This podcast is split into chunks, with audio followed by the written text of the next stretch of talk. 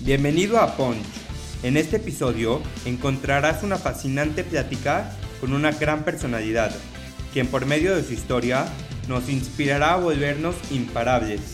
Además, nos dará grandes consejos de vida y nos contará cómo ha podido levantarse de los knockouts que ha recibido. Prepárate para aprender y disfrutar. Esto es Punch y yo soy Elio Mizrahi. ¿Qué onda, Puncher? ¿Cómo estás? Bienvenido a un episodio nuevo de Punch. Hoy tenemos un episodio un poco diferente a los que llevamos viendo en las últimas semanas, pero me he dado cuenta que cuando tenemos testimonios de personas es algo que les sirve mucho y les encanta. Así que hoy tenemos con nosotros a Michelle para que nos platique un poco acerca de su historia. Michelle, bienvenida a Punch. Hola, Elio, muchas gracias por la invitación. Yo feliz de estar aquí. Comunicóloga de profesión, Michelle Becker es fundadora de Catarsis, una plataforma que tiene como objetivo apoyar e informar acerca de la ansiedad. Es directora de Relaciones Públicas en Estudio DF y TED Speaker. Michelle hoy está aquí para contarnos acerca de su trastorno de la ansiedad y para que juntos rompamos muchos tabúes. Pues bienvenida, Ponch. Gracias por estar aquí, por la confianza para contar tu historia. Muchas gracias. Gracias a ti. Gracias por esa presentación tan bonita. Y bueno, como en todos los episodios, tenemos esta sección de preguntas llamada 5D, cinco preguntas cortas con respuestas cortas para empezar a entrar en confianza y en el tema, ¿va? Venga. En una palabra, Michelle es... Sencilla. Lo primero que haces al despertar. Muy mal, pero ver el celular. ¿Qué te gusta hacer en tu tiempo libre? Me gusta hacer yoga, estar con mis amigos, dormir. ¿Tu comida favorita? Pasta, vino, pan. ¿Cómo te gustaría ser recordada? Ay, no sé. No lo sé, nunca me había puesto a pensar en eso, pero supongo que como alguien que hizo el bien, ¿no? Que ayudó.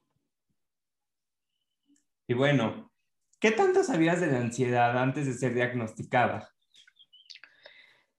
Pues, a ver, en cuanto a síntomas, diagnósticos, bla, bla, bla, pues no sabía nada. En cuanto a que lo llevo sintiendo toda mi vida, ya era una experta antes de ser diagnosticada.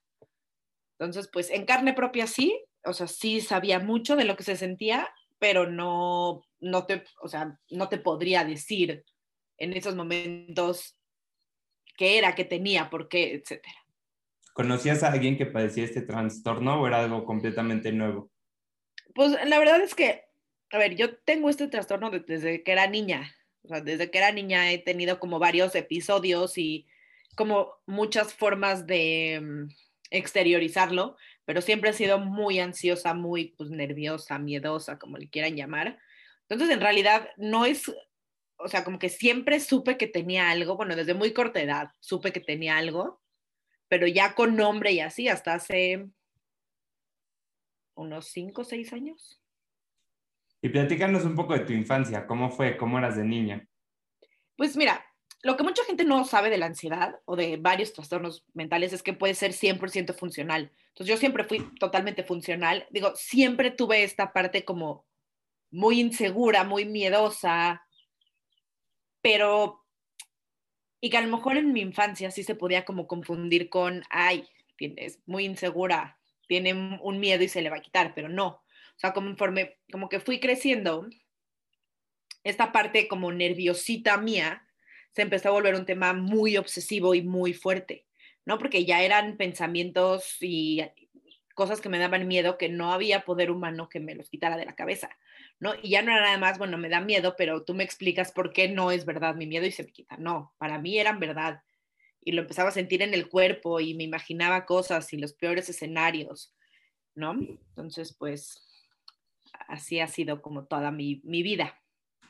Y antes de que nos platiques un poco de tu historia, cómo fue que te fuiste dando cuenta, platícanos un poco qué es la ansiedad.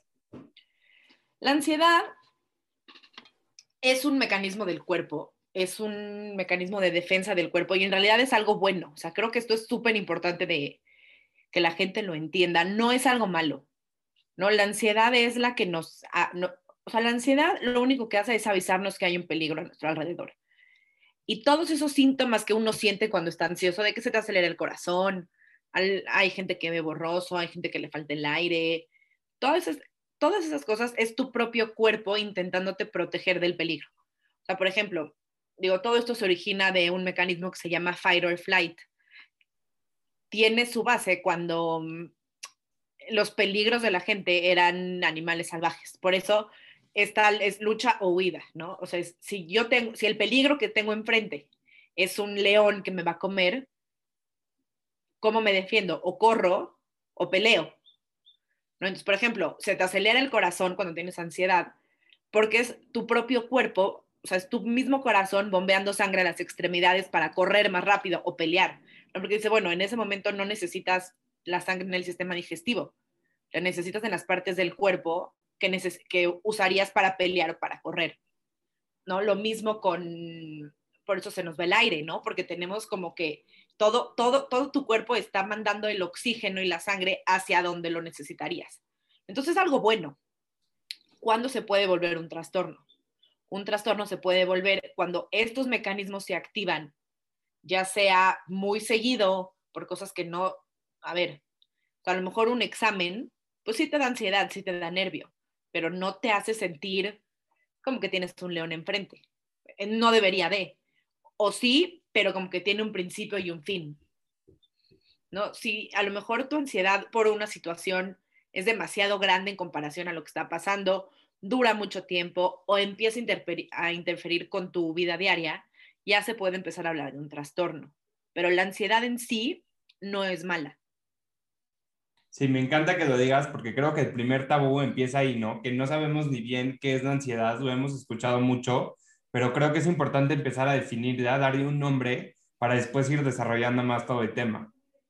Claro, y que, a ver, puedes tener periodos de mucha ansiedad sin que llegue a ser un trastorno. O sea, a ver, no sé, si cortas con tu novio o algo así, pues a lo mejor sí sientes ansiedad más tiempo, ¿no? Pero sabes el por qué, la puedes controlar, ¿no? No es algo, no sé, a mí, por ejemplo, a mí me daba miedo que mm, un niño con el que salía no me volviera a hablar y yo sentía que tenía un león enfrente. Entonces, es que no, o sea, no es normal. ¿Por qué no me puedo enojar? ¿Por qué tengo que estar así ansiosa, sudando? No se vale, ¿no? Sí, todos en, cierta, en cierto momento hemos sentido ansiedad, pero como dices, hay una diferencia. Creo que, por ejemplo, en la pandemia, todos en algún momento de esta cuarentena, de esta crisis, hemos pasado por etapas de ansiedad, pero hay una gran diferencia entre pasar por una etapa de ansiedad y ya tener un trastorno que te, que te quita la paz. Exacto. Y también ahorita, o sea, como que hay de dos caminos. O lo evades por completo y dices, yo no tengo ansiedad y no, sé lo que es. O dices, es que me estoy muriendo de ansiedad, es que tengo un trastorno. No, o sea, un trastorno es diagnosticado, no. O sea, no porque estés, te sientas ansiosa o tengas como picos de ansiedad o periodos de ansiedad, tienes un trastorno. O sea, ese sí o sí lo tiene que mm, diagnosticar un psicólogo o un psiquiatra, no es algo que tú, es como cuando la gente que está triste dices que me estoy muriendo de depresión. No, no, no, no tienes depresión, estás muy triste. La depresión es una enfermedad, la ansiedad igual, bueno, el trastorno, pues. Perfecto. Y bueno, ahora sí, platícanos un poco de tu historia. ¿Cómo fue que te empezaste a dar cuenta que algo ya no estaba normal? Pues mira, como te decía hace rato, o sea, siempre fui muy funcional, aunque siempre tuve como esta parte de mucho miedo, pero no era un miedo normal, ¿no? O sea, desde niña, te lo juro, no, me daba miedo salir al recreo, pero no era un miedo de que, ay, me da miedo y le digo a mi mamá y mi mamá me decía, no tengas miedo y se me quitaba. No, yo de veras no salía, no salía, me quedaba en el salón porque me daba miedo salir al recreo. Luego tuve una época que me lavaba muchísimo las manos porque me daba miedo tener microbios, ¿no? Y mi mamá de repente me vio con las manos súper resecas y me, cuando me explicó, diré, cuando me preguntó y le, y le expliqué la razón, más bien cuando me llevaron al dermatólogo y le expliqué al dermatólogo la razón, pues como que mi mamá se empezó a dar cuenta. Esto era en kinder. Yo fui creciendo. En primaria, por ejemplo, viví un año entero pensando que tenía apendicitis. Y siempre lo digo, todavía no me ha dado apendicitis, pero, o sea, yo de verdad me la pasaba de que brincando, porque me habían dicho que si brincabas te dolía, me, me apretaba el abdomen donde se supone que está el apéndice, Eh, y mi mamá me decía, es que no tienes. Y yo no había manera de estar en paz hasta que, o sea, me llevó al doctor cada fin de semana porque no había otra manera de que yo estuviera tranquila. Ahora, ¿cuál es el problema? El problema es que yo fui creciendo y mis miedos pues, fueron creciendo, ¿no? O sea, a lo mejor ya en secundaria, mi miedo de tener apendicitis ya no, o sea, ya sabía que, cuáles eran los síntomas que me podía pasar. Entonces ya eran miedos pues como más de adulto, que ya mis papás en mi casa ya no me podían como pues medio calmar o un poco solapar, ¿no? Pero te digo que eran unos, o sea, eran periodos de como de, de ansiedad, de miedo terribles, o sea, corazón acelerado, horrible, horrible, horrible. Entonces, cuando tenía 15 años me llevaron al psiquiatra. Porque en ese momento, como que ya no sabían qué hacer conmigo. Y dijeron, no, pues esta niña aquí está mal de la cabeza, pues al psiquiatra, no, no hay de otra. Y fue ya en ese primer psiquiatra que me diagnosticaron y me medicaron. Lo cual, digo, ya después nos dimos cuenta que él fue un pésimo psiquiatra, me diagnosticó súper mal. Eh, no me diagnosticó mal, me medicó mal, es como que fui cambiando de psiquiatras, a la par empecé a ir con una psicóloga, pero bueno, estoy de esto ya como 17 años, que como que ya tengo mi diagnóstico. Y si hoy en día eh, el tema de ansiedad sigue siendo un tabú y existe muy poca información, no me quiero imaginar cómo fue para ti hace 15 años crecer con tan poca información. ¿Cómo lo viviste? La verdad, o sea, podría parecer que fue muy difícil, pero no, o sea, el tema como de aceptarlo y de hablarlo, no sé por qué extraña razón, pero para mí como que nunca fue difícil. También como que en mi casa nunca me dijeron de estás loca, no, como que siempre me, digo, no de la mejor manera, pero me trataban de ayudar, o sea, nunca me tiraron de a loca. Y digo no de la mejor manera porque no sabían lo que tenía. O sea, mi mamá me decía, cálmate. Y yo, es que gracias por decirme cálmate, ya sé que me tengo que calmar, no puedo. O sea, no, no es de que no quiera, ¿no? Entonces, como que siempre, siempre ha sido muy abierto para mí y yo, o sea, yo sé que no hay mucha información al respecto y que a mucha gente, bueno, a la mayoría de la gente le cuesta mucho trabajo hablar del tema y aceptarlo. A mí en lo personal no me, no me pasó eso. Ok. Y sé que para cada persona es diferente y supongo que cada persona tiene como su proceso pero ¿cómo es el antes, el durante y el después de un ataque de ansiedad? Ay, es horrible. Es horrible, es horrible, es horrible. O sea, sí la gente, te digo, como los síntomas pueden llegar a ser tan pero tan fuertes que hay gente que llega al hospital pensando que le está dando un ataque al corazón. Porque cuando no sabes lo que es, o sea, como que, digo, para cada quien es diferente, pero yo como que empiezo a sentirlo, ¿no? O sea, como que empiezo a sentir la ansiedad en el pecho y así, y de repente ya está el corazón a mil por hora, a mí me pasa que empiezo como a sudar en frío, de repente se me han dormido las manos y sobre todo a mí lo que me pasa es que la cabeza me da vueltas y vueltas y vueltas y siempre pensando en el peor escenario. Y el 99% de las cosas que me han dado miedo en un ataque de ansiedad, te lo juro que no han pasado. O sea, es nada más mi mente tratándome de poner el pie. Pero, o sea, esto a mí me costó mucho trabajo entender. O sea, me costó muchos años de terapia entender que la ansiedad en sí no es, o sea, la ansiedad no es el mensaje. O sea, es como, la ansiedad nada más te está avisando que hay algo, algo está mal. Y te toca a ti trabajar para entender qué es. O sea, no es como que, si tú tienes ansiedad y te tomas una medicina para bajar la ansiedad, se te va a bajar la ansiedad. Pero la causa de la ansiedad, si no la trabajas en terapia o meditando, hipnosis o como quieras, no se te va a quitar, porque si hoy salido en un ataque de ansiedad, a lo mejor pasado mañana va a salir en un ataque de rabia o en tres años en un alcohólico. Sí, o sea, a, raíz del problema y no solamente como ponerle una curita, ¿no? Realmente ver qué es lo que te está detonando para poderlo pues trabajar y que ya que no te pase constantemente. Exacto. O que cuando te empiece a pasar, como que cuando empieces a sentir que va a llegar, digas, ok, esta ansiedad, o sea, que me sienta así no quiere decir que algo malo va a pasar. O sea, no, lo que me está pasando por la cabeza no es la verdad, ¿no? O sea, esto solo es mi cuerpo avisándome que hay un peligro. ¿Cuál es el peligro?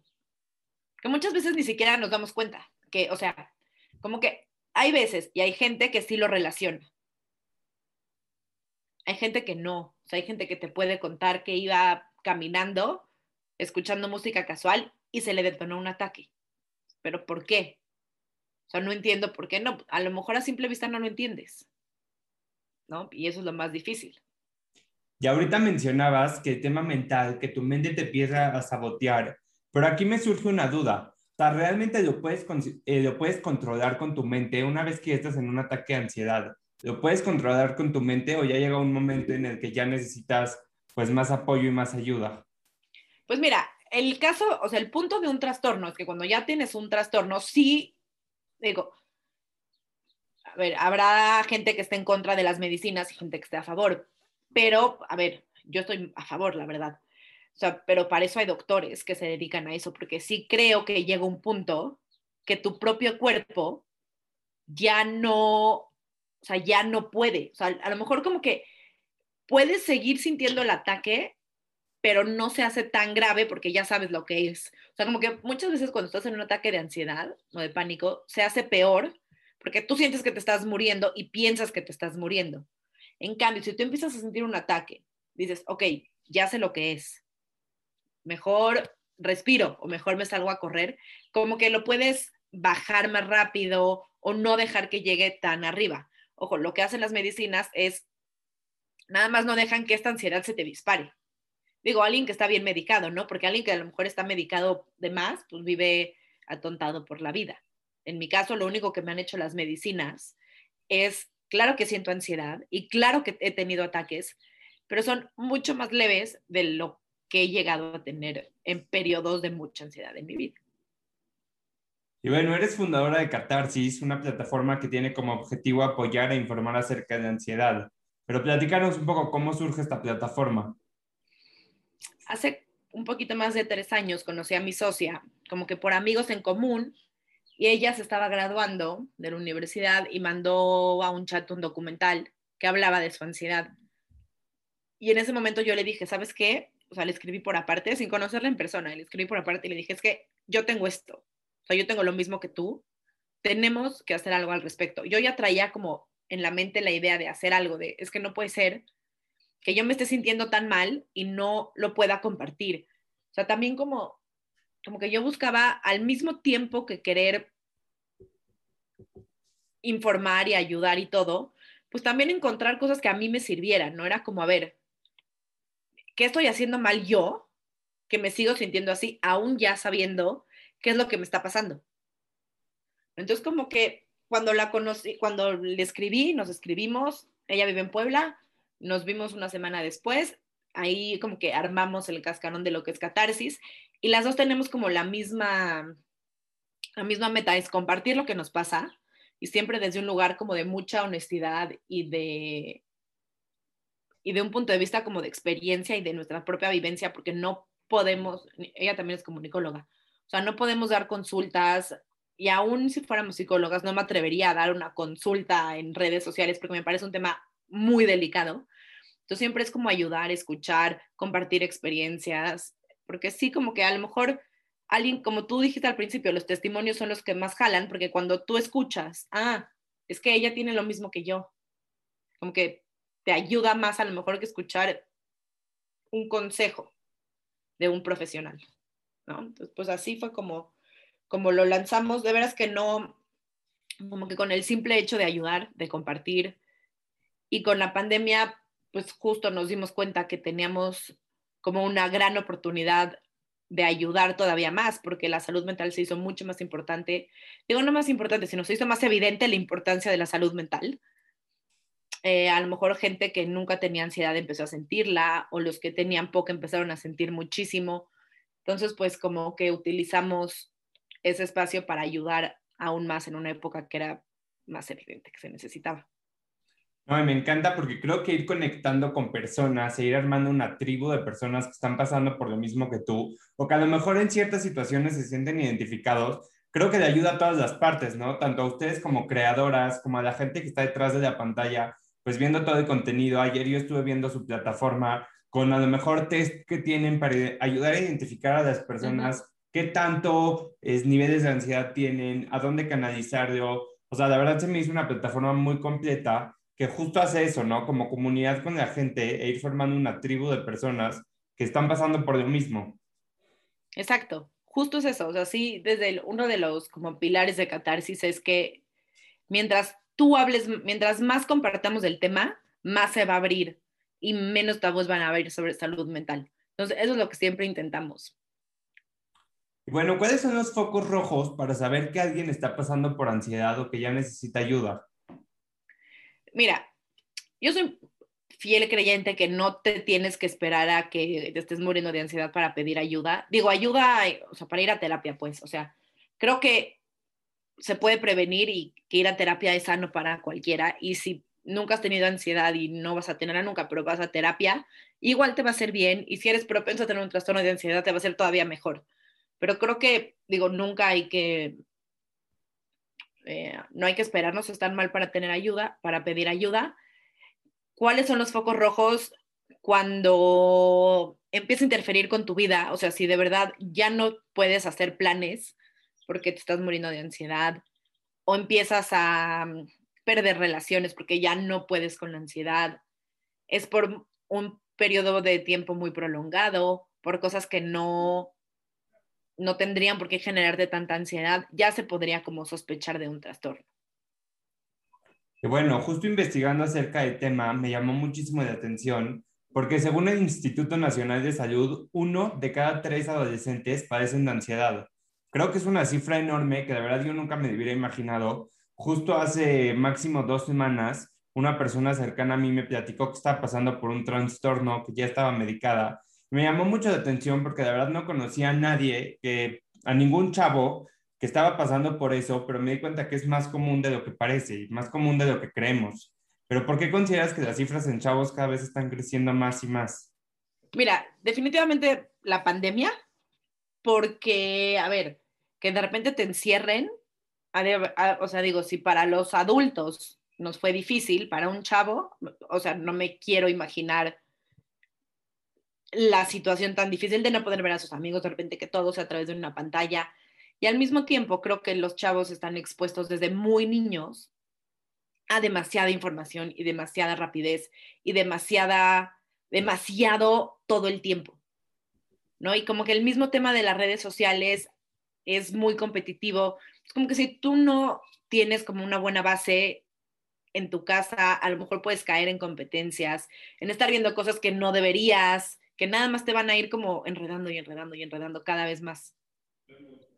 Justo en uno de los episodios pasados tuvimos con nosotros a Marcus Dantus, y aunque con él hablamos del tema del emprendimiento, él dijo que uno de los, eh, de los mayores problemas que tenemos como chavos es que tenemos todo un clic de distancia y ya no somos capaces de esperar, ya no somos capaces de tener paciencia, de aprender a respirar y, y que las cosas se cocinen, ¿no? O sea, él habló en el tema del negocio, explicó como todas las fases que necesita un negocio, pero creo que se complementa mucho, ¿no? O sea, este tema de tener todo al alcance de un clic de distancia, eh, sin duda alguna genera muchísima ansiedad cuando no lo tenemos o cuando las cosas no se dan tan fácil como esperamos. Sí, y 100%, y también en el tema, o sea, como que mucha gente se desespera cuando tiene ansiedad, un trastorno de ansiedad, porque no es algo que se cure fácil. No es que no se, no es que se cure fácil, sí se, sí se quita fácil, pues, pero no es algo rápido. O sea, las medicinas, si en el caso que te las dieran, toman tiempo en eh, estabilizarte, toma tiempo en ajustar las dosis de las mezclas de medicinas, etcétera. Si vas a terapia, no es de una sesión, toma tiempo entender el por qué. O sea, no son cosas, no, a ver, no es que sean imposibles ni difíciles, pero son un poco tardadas, para algunos más que para otros, pero no es, o sea, no, no es algo tan fácil, como que sí tienes que tener ganas de estar mejor, que para muchos a veces también es bien fácil escudarse atrás de su ansiedad, de, ay, no puedo porque tengo ansiedad, y tú ya vives muy feliz escudado atrás de tu ansiedad, en vez de decir, no, quiero estar mejor, quiero estar bien, voy a trabajar y aunque me duela, voy a entrarle al tema. Me encanta porque eso va relacionado con lo del principio, ¿no? Como la medicina solamente te lo tranquiliza, pero realmente el trabajo va mucho más allá, o sea, es un trabajo que supongo que ha de ser fuerte enfrentarte con tus propios demonios, pero yo creo que al final ha de ser muy satisfactorio decir, pues ahí vamos, ¿no? Sí, justo. En Catarsis siempre decimos que trabajar en ti es de valientes porque es mucho más fácil vivir medicado y pues, ay, tengo ansiedad, me tomo mi ribotril y ya, que decir, ok, tengo ansiedad, me voy a tomar mi ribotril, pero voy a ir a mi terapia para ya no tener uno que tomar siempre. Eso es lo verdaderamente difícil. Y para los que nos están escuchando y se sienten un poco identificados, o para los que no, pero para lo mejor no llegar, como tú dijiste, esos focos rojos, ¿qué consejos o tips nos puedes dar para empezar a trabajar y lograr un cambio, lograr controlar esos niveles de ansiedad? Tácticas diarias. Pues a mí en lo personal hacer yoga me ayudó mucho, aunque cualquier tipo de ejercicio es bueno porque liberas endorfinas. Las endorfinas son, se conocen como la hormona de la felicidad. Entonces, automáticamente cuando haces ejercicio te sientes bien, lo que sea, ¿eh? puede ser salir a caminar. El punto es como elevar un poquito tu ritmo cardíaco, salir al aire libre. Yo soy pésima meditadora, pero a mucha gente sé que le ayuda a meditar. Ir a terapia es básico y pedir ayuda. O sea, como que es, como tú dijiste, es mucho más común de lo que crees. Y yo creo que es más el miedo que a veces tenemos nosotros mismos de aceptarlo que cómo va a ser la reacción de los demás. Digo, también evitar como cafeína, alcohol, etcétera, porque, a ver, una cruda con ansiedad es terrible y el café no quieres estar más acelerado de lo que ya estás. Entonces digo, no te digo no lo tomes, ¿no? Sería aparte la peor persona para decir que no lo tomes, pero pues a lo mejor si estás pasando por mucha ansiedad, bájale al consumo, igual azúcares refinados, etc.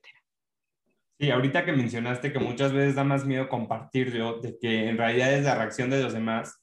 En los testimonios que tuvimos con Monza Red y Fergitani, una era, tenía un trastorno de adicciones y la otra un TCA, pero las dos coincidieron que en el momento en que se atrevieron a pedir ayuda fue el momento más liberador de todo el proceso, ¿no? O sea, que en el momento que dijeron, estoy pasando por esto, necesito ayuda, fue cuando empezaron a sanar y fue como la paz más grande que pudieron tener en todo su trastorno. 100%. y eso es también como un común denominador en todas mis etapas de ansiedad y te lo decía, siempre ha sido mucho peor lo que pasa por mi cabeza que lo que en realidad es. Y creo que eso es lo que pasa muchas veces cuando no queremos pedir ayuda o no queremos decirlo en voz alta o aceptarlo. ¿no? Una vez que lo aceptas, que lo hablas, que pides ayuda, te vas a, vas a decir como, ah, todo, tanto miedo para, esto, pues sí, lo hubiera hecho hace mucho más tiempo. Y bueno, ¿cómo fue tu proceso en la pandemia y el crecimiento de catarsis a raíz pues, de esta crisis?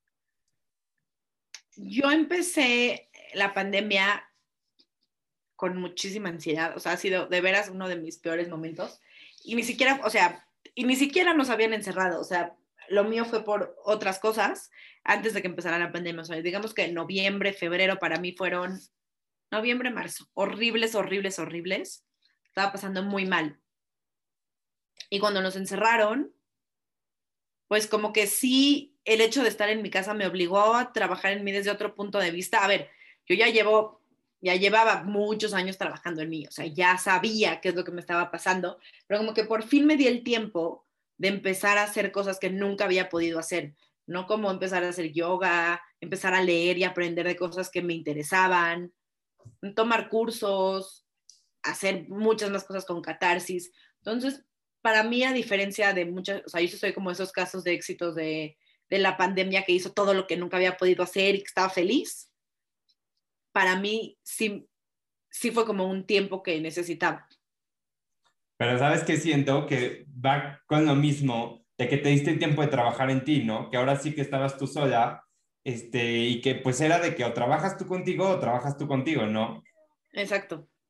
Y justo fue lo que hice, o sea, como que yo dije, a ver, yo de aquí no me va a volver a pasar lo que me pasó antes, voy a aprovechar este tiempo, voy a eh, trabajar en mí, me voy a fortalecer yo para que cuando acabe la pandemia, y mi ansiedad ni siquiera tenía que ver con la pandemia, porque para que cuando termine esto, yo salga más fuerte, ya nunca más me vuelve a pasar eso. Y pues digo, ahí vamos, ¿no? No te puedo decir que ya se logró, pero ahí voy. O sea, sí, sí fui un como caso de éxito de la pandemia.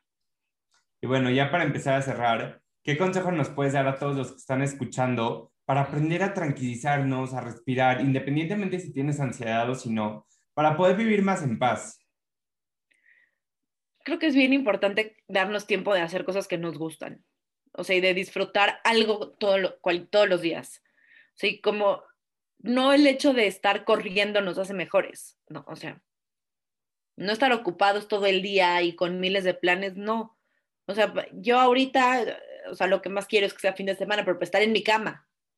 Y no me da pena y no, no me siento presionada por eso. Entonces, como de verdad, hacer lo que quieras hacer sin sentirte presionada por nadie, darte tiempo de hacer todos los días cosas que disfrutes, no solo estar pensando en qué más puedo hacer, qué más puedo hacer, ya que de mal, hacer, no, darte tiempo para hacer, así sea ver una serie, leer un libro o hacer ejercicio, pero darte todos los días un poquito de tiempo. Me encanta. Y bueno, ¿en qué manera se pueden poner en contacto contigo y ver la plataforma de Catarsis? En Instagram y Facebook estamos como arroba catarsismex, en mi Instagram arroba Mitch Becker y mi socia creo que es arroba Victoria Islas. Y ya, ah, la página es catarsis.com.mx. Es perfecto. Muchísimas gracias, Michelle. Gracias por estar aquí. Gracias me encanta que lo compartas porque creo que mientras más se habla de tema, más tabú deja de serlo. Y para cerrar el episodio, quiero cerrar con esta frase que describe mucho todo lo que platicamos y la forma en la que una vez que lo platicas, que lo trabajas, te das cuenta que era más fácil de lo que pensabas. Y dice, por cierto, es de la página de Catarsis. De repente te das cuenta que superaste lo que creíste que nunca harías Justo, exacto, es, es eso, es como, lo ves tan lejano y tan difícil, pero cuando te das cuenta dices, ah, no estuvo tan mal, no estuvo tan complicado. Pues me encanta, muchísimas gracias, gracias por estar aquí. Gracias a ti. Y nos vemos el próximo martes con un nuevo episodio. Gracias.